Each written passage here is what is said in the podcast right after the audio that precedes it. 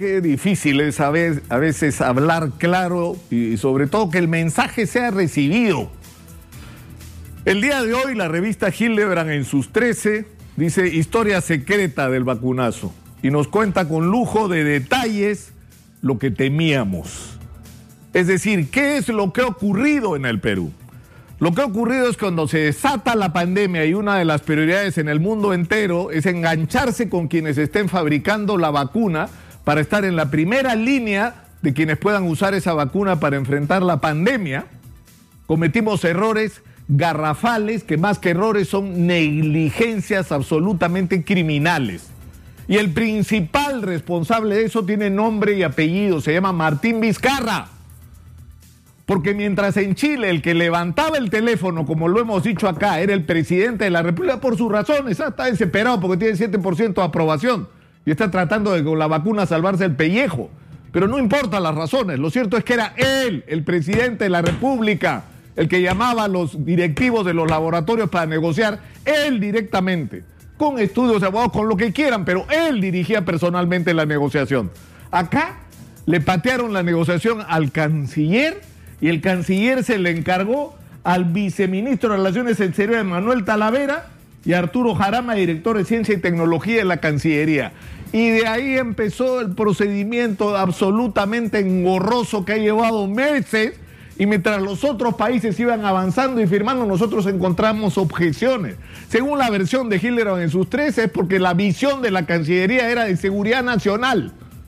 Entonces no es un tema de seguridad nacional, es un tema de salud pública, de que la gente se muera o no se muera porque se le vacunó o no se le vacunó y ha sido absolutamente irresponsable la manera como se ha manejado este asunto. Y nosotros estamos en la primera fila, por ejemplo, con el laboratorio Pfizer, que tenía una dificultad, este laboratorio técnica, logística, porque se necesitaban refrigerantes que nos garantizaran 80, 80 grados bajo cero para conservar la vacuna. Y que eso significaba un incremento del precio. Pero cada vacuna de Pfizer cuesta 12 dólares. Es decir, lo que íbamos a gastar era 130 millones de dólares, 140 millones de dólares en comprar las dosis que se habían comprometido inicialmente. Y a eso le agregas el costo de los equipos logísticos para mantener el frío y ni de lejos llegas a los que nos está costando, según el reporte de la revista Gilebran en sus 13. Escuchen esto, algo, algo advertimos nosotros el día de ayer. La diferencia con Pfizer sigue siendo significativa, dice la revista. La adquisición de 9 millones de vacunas de Pfizer fue fijada en 118 millones 800 mil dólares, a razón de 11 dólares con 90 la dosis, de acuerdo con el, eh, conforme el acuerdo preliminar. Pero ¿cuál es el problema? Que lo que estamos pagando nosotros por las vacunas eh, chinas son 72 dólares 50, no 11 dólares 90, 72 dólares 50 por dosis. Estamos pagando 2.755 millones de dólares según la versión de Hildebrand en sus 13, porque esta es la información que ha circulado en el mundo entero. Ahora la está confirmando la investigación de esta revista. O sea, 72.5 dólares por dosis es la más cara de lejos del mundo. Es cierto, es cierto. O sea, necesitas equipos de refrigeración de menor exigencia. Casi con una refrigeradora casera podrían mantener el frío que requiere esta vacuna para conservarse sin perder su eficiencia. Pero incluso comprando, es decir, exageradamente equipos para mantener a menos 80 grados nuestra vacuna, vamos a llegar a este precio. Y el problema es que todo este proceso no ha tenido ningún control. No ha habido nadie de la Contraloría General de la República vigilando el proceso, porque la Contraloría tiene dos responsabilidades. ¿ah? No es solo que no nos roben, que no haya comisiones ilegales, sino que las cosas se hagan con eficiencia. Es decir, que se administre el recurso público con eficiencia, de la mejor manera, de la manera más conveniente, y eso es lo que no ha ocurrido.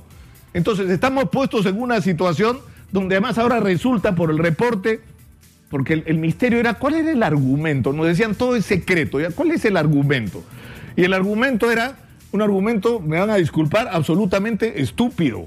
Es decir, ¿qué garantía me das si la vacuna no funciona? Nosotros hemos hecho exigencias. Y Pfizer decía, ¿qué garantía me das si ustedes incumplen con algún pago, con algún compromiso? Y Pfizer decía, yo quiero que me den garantías de depósitos del Estado peruano en los Estados Unidos y nosotros no queríamos porque era un problema de soberanía nacional. Por Dios, no me fastidien. No es posible resolver un entendimiento alrededor de esto. No es posible. Es decir, no hay alguna salida, no hay una persona inteligente y razonable que pueda proponer una alternativa que satisfaga al laboratorio que tiene aquello que nosotros necesitamos a precios que nos resultan absolutamente convenientes, sobre todo si lo comparamos con lo que vamos a hacer ahora.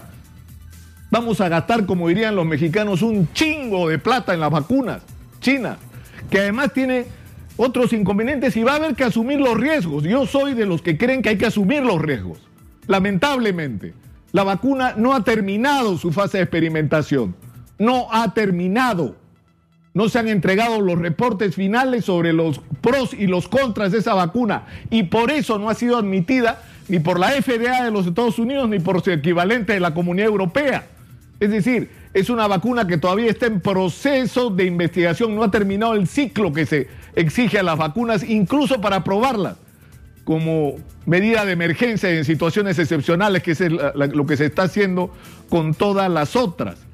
Estamos eh, enfrentados en una situación, yo sinceramente creo que, hay que hacer algo, es decir, no puede ser que estemos ante esta situación de, de impotencia, es decir, ya recién se ha contratado eh, y lo ha hecho, hay que reconocerlo, Francisco Sagasti, un estudio de abogados en los Estados Unidos para que se encargue de ayudarnos en estas negociaciones. Tenemos en el Perú gente extraordinariamente calificada para estas negociaciones y no la hemos querido usar de manera adecuada. Ha sido muy irresponsable lo que se ha hecho. Muy irresponsable y lo vamos a pagar con vidas humanas. Pero estamos en el punto en el que todavía es posible hacer correcciones hay que avanzar, pero hoy las negociaciones con todos los laboratorios con los que se pueda cerrar tratos.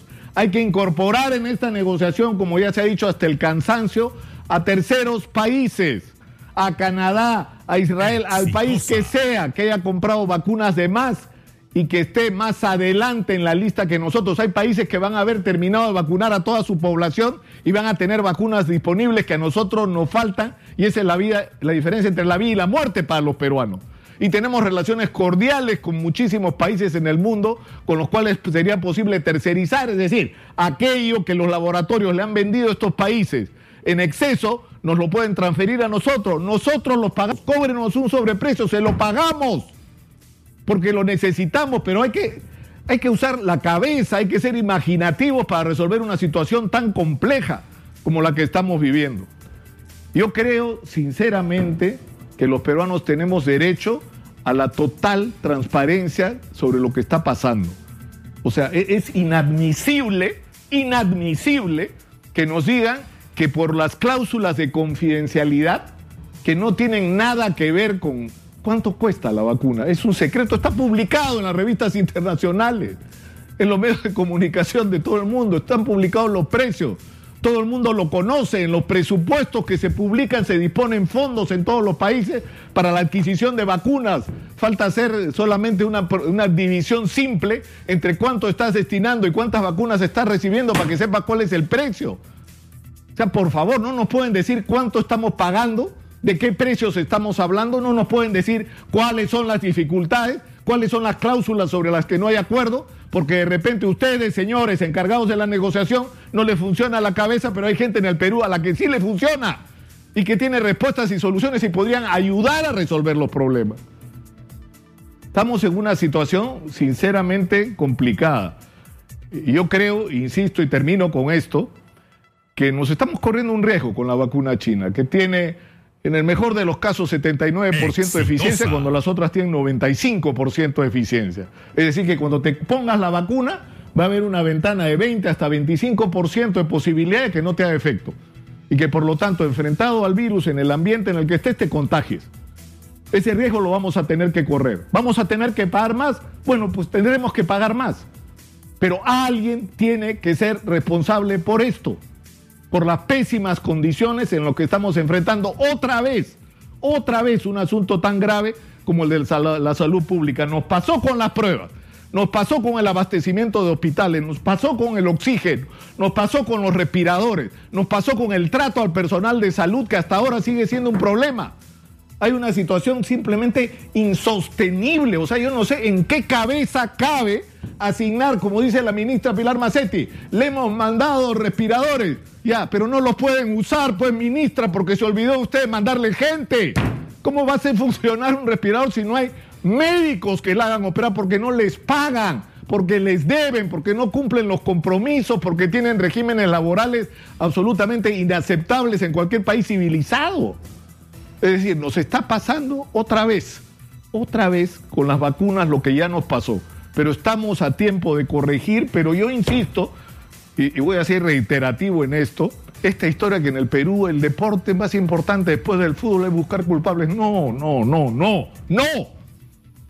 El deporte de nuestros políticos es la impunidad, es el no hacerse nunca nadie responsable de nada. Y la pandemia ha mostrado un país en una situación catastrófica desde el punto de vista social, de servicios, de acceso a cosas tan básicas como el agua potable y nadie es responsable. Eso tiene que acabar. Y para eso estamos nosotros, y no solamente nosotros. Para eso estamos muchos periodistas poniendo el dedo en la llaga y diciendo lo que hay que decir.